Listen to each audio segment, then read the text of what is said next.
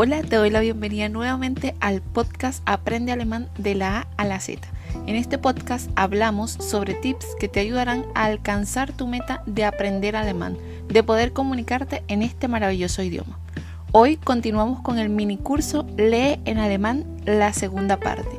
Y el día de hoy vamos a hablar de los dictongos, así que comencemos.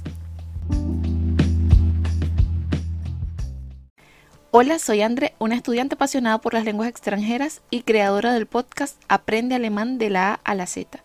Ayer comenzamos con esta travesía del minicurso Lee en Alemán. Y en el día de ayer aprendimos mucho acerca del abecedario en alemán y hablamos sobre unas letras especiales. Esas letras que tienen dos puntitos arriba, esa diéresis en alemán se le llama umlaut vimos la pronunciación exacta de esas letras y sobre todo hablamos las ventajas de leer en alemán.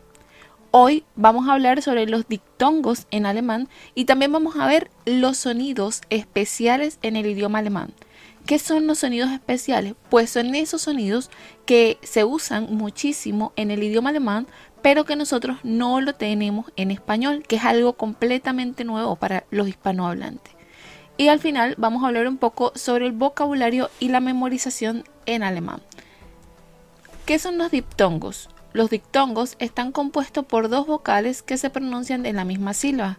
En alemán hay algunos diptongos que se pronuncian tal cual como se escribe, pero hay otros que se pronuncian completamente diferente.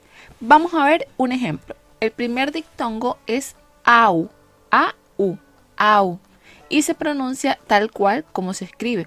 Ejemplo, auto o house, casa o el color marrón, brown. El segundo dictongo que vamos a ver es el dictongo EI. Pero aunque este dictongo se escribe EI, suena AI. Ejemplo, haya, huevos, o einkaufen, compras, o Wein, vino. El tercer dictongo que vamos a ver es el dictongo EU o también esa A que vimos ayer con dos puntitos que suena como una E, U. Esos dos dictongos EU o EU con A con un laut y la letra U suena en alemán hoy. Hoy. Ejemplo, Europa, Europa, Europa o Freund, amigo o muchos árboles, no solo uno, sino el plural de árbol es voime. Aunque tiene esa A con dos puntitos, suena voime. Esto suele ser muy confuso al principio para los hispanohablantes porque vemos una A y queremos leerla como una A. Pero resulta que no. Cuando esa A tiene esa diéresis, ese unlaut, tenemos que leerla como E. Y si va acompañada, seguida de una U, entonces ese dictongo lo tenemos que leer como hoy. Por eso la palabra boime se lee así. Y el último dictongo que vamos a ver por el día de hoy es el dictongo IE. La letra I seguida por la letra E suena como una I larga. O sea, se omite el sonido de la letra E. Suena algo así como I. Vamos a ver unos ejemplos. El primer ejemplo es el verbo live, amar. El segundo ejemplo es la palabra carta, brief, brief. Y el tercer ejemplo es cerveza, vía, vía. Ahora vamos a hablar un poco sobre esos consejos, esos pequeños tips para amar la lectura en alemán.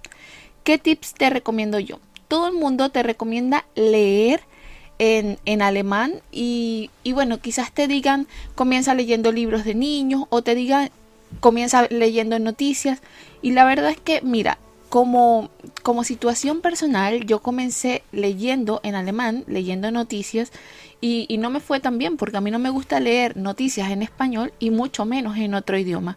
Entonces yo hoy te traigo esos consejos que seguramente te van a ayudar muchísimo a amar la lectura en alemán, a que te enganches y te encariñes apasionadamente por leer en este maravilloso idioma.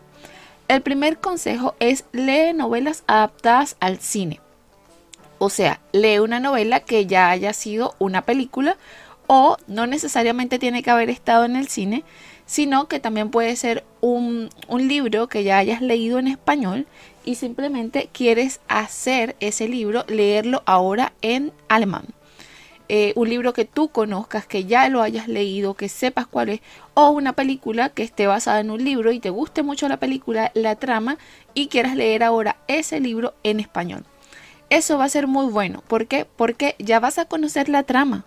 Entonces ya vas a saber de qué se trata ese libro y eso te va a atrapar, te va a enganchar, no te vas a aburrir y vas a ejercitar la memoria porque vas a recordar lo que viste o leíste ya en español y luego vas a intentar comprender todas esas nuevas palabras, todas esas nuevas frases en el libro que estés leyendo alemán.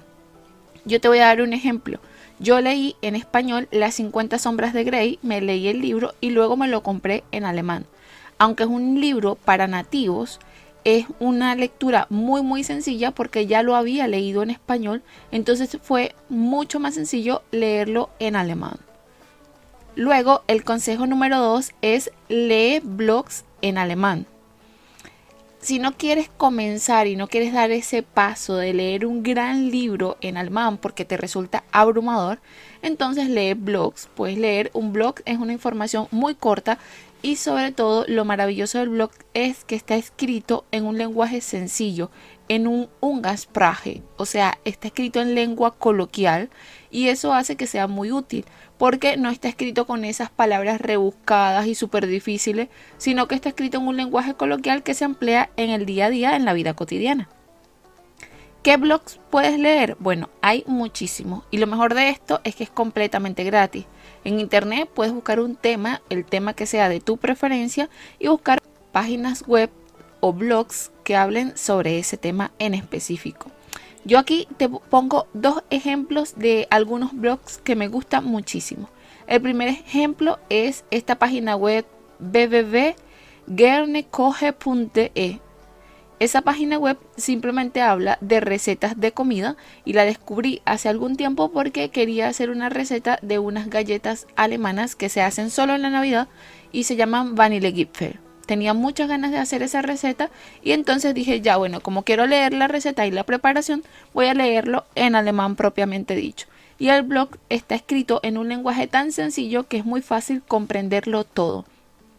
Ellos tienen muchísimos artículos con muchísimas recetas y explican detalladamente las instrucciones, o sea que no necesitas traducir casi nada. Y de verdad está muy completa esa página, me gusta muchísimo porque además es un tema que a mí me apasiona. Y el siguiente blog que te voy a recomendar es el que está en la página www.evidero.de. Esa Evidero o Evidero es una página de desarrollo personal, de meditación, de cuidado personal. Y también es un tema que a mí me apasiona bastante y he leído ese blog en muchísimas oportunidades, he leído varios artículos de ellos y también me gusta bastante porque está en un lenguaje sencillo. Lo maravilloso de esto es que puedes leerlo en, en una hora o en dos horas. Puedes leerlo más corto que si ampliaras todo ese tiempo para leer un libro que te llevaría mucho más tiempo concluir el libro. En cambio, un artículo de blog es algo corto que puedes terminar en un día o dos, depende del tiempo que le dediques a leer en alemán. Hablando del tiempo que le dediques a aprender alemán, Trata de que la lectura sea amena y divertida. O sea, no te vas a parar cada dos palabras a buscar en el diccionario o a buscar en Google Translate qué significa esa palabra, porque eso es lo que va a resultar ser aburridísimo. Imagínate saber el significado de una palabra, hacer una pausa, buscar en el diccionario el significado de otra, escribirlo, después hacerlo otra vez y así va a ser súper aburrido. Para que no te suceda esto, entonces lo que tienes que hacer es hacerte una idea general de lo que dice el párrafo. No necesitas entender cada palabra a, plenitud.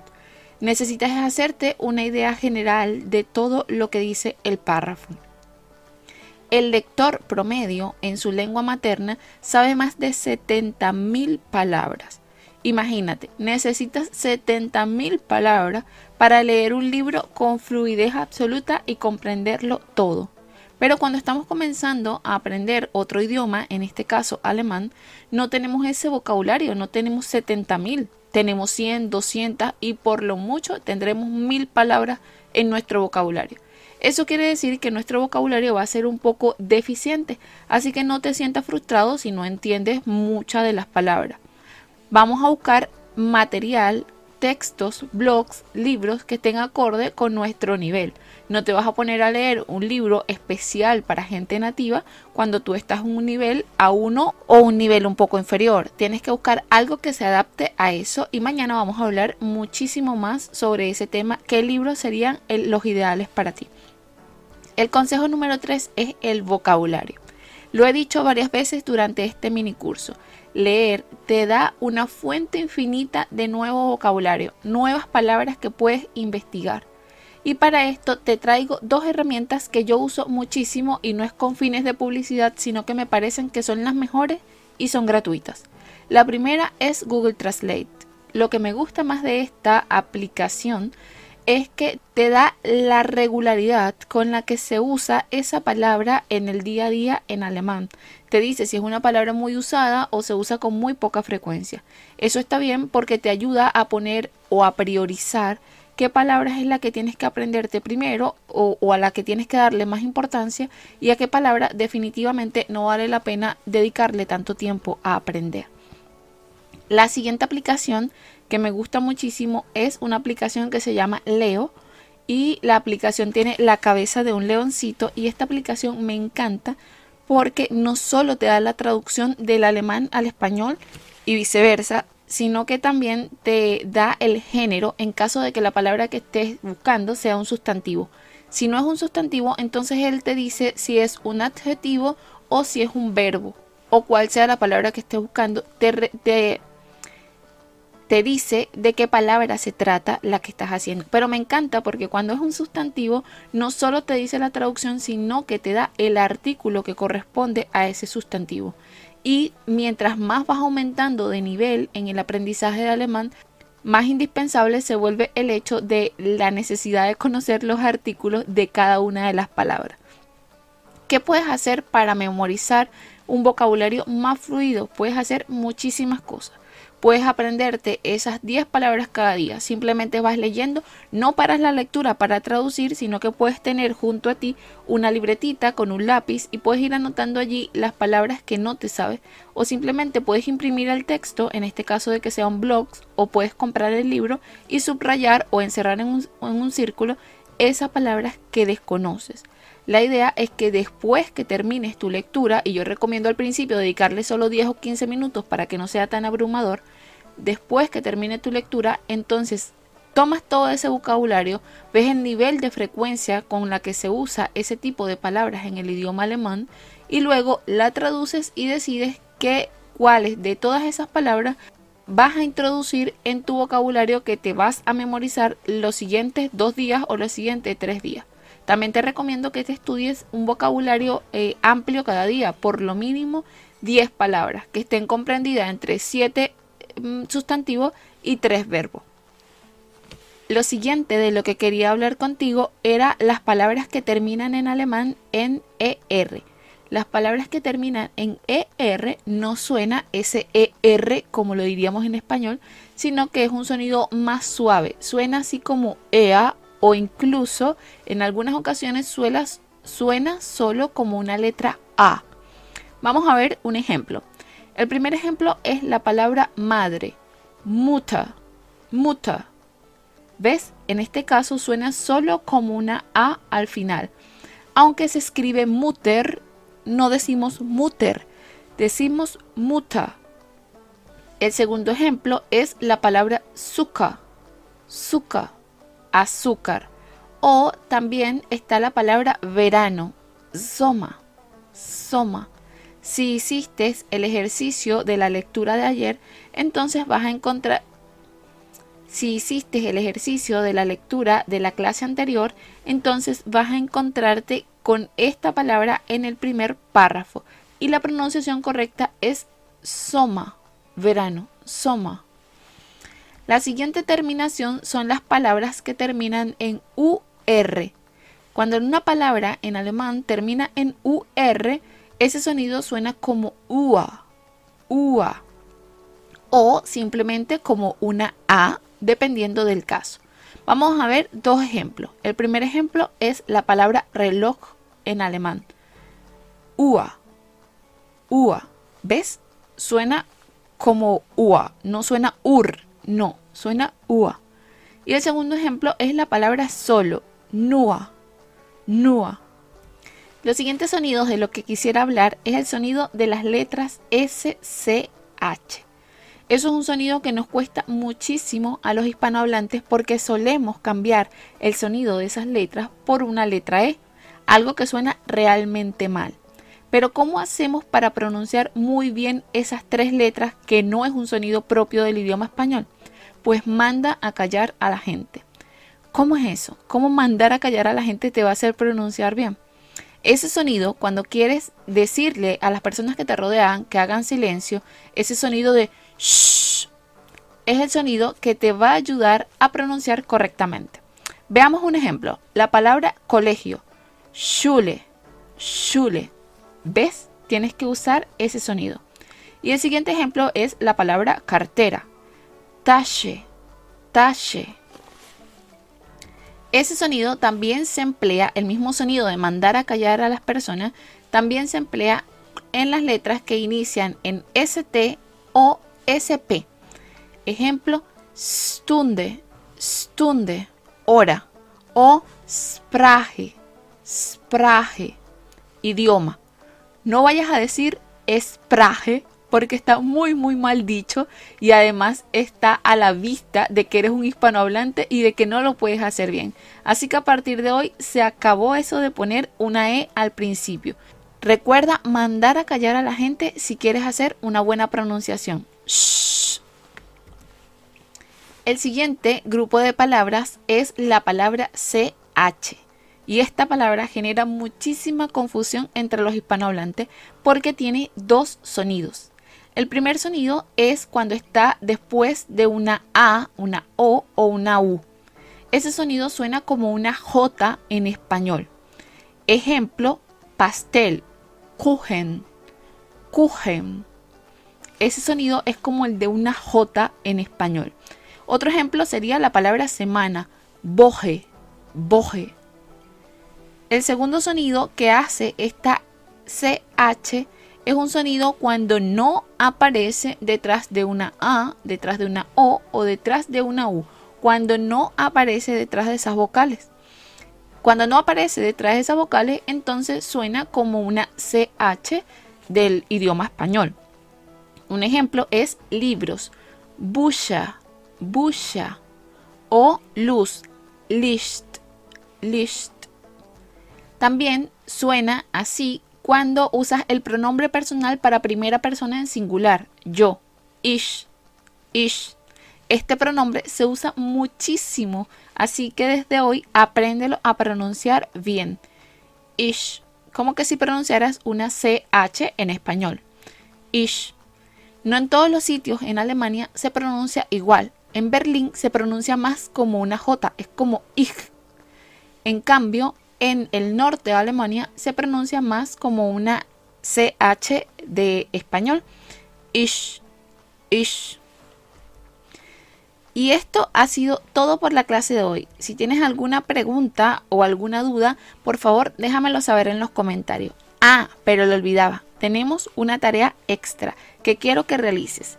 En el ejercicio de la clase número uno de este mini curso, tuviste que descargar una lectura que se llamaba Juliana in Deutschland. Ahora, con esa misma lectura vas a marcar todos los dictongos que encuentres en esa lectura y vas a traducir los dictongos de los cuales no conozcas el significado. Eso es todo el House of Gabe y nos vemos mañana en la tercera parte de este mini curso Lee en Alemán. Hasta la próxima. Chao, chao.